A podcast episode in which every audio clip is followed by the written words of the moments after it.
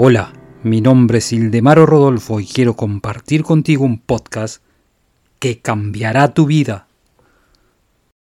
18. La mente consciente debería estar en las horas de vigilia siempre atenta.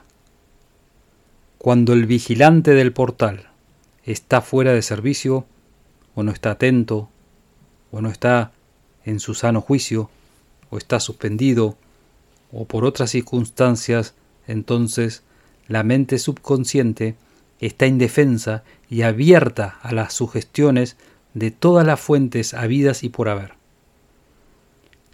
Los estados más peligrosos son los ataques de pánico o cuando tenemos miedo o por el impulso de las multitudes irresponsables o a través de una pasión desenfrenada.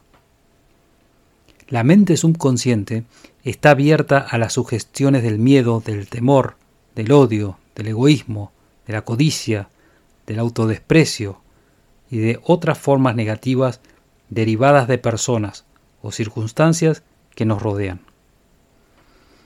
El resultado es usualmente extremadamente perjudicial para la salud, cuyos efectos causan por largo tiempo angustia y ansiedad.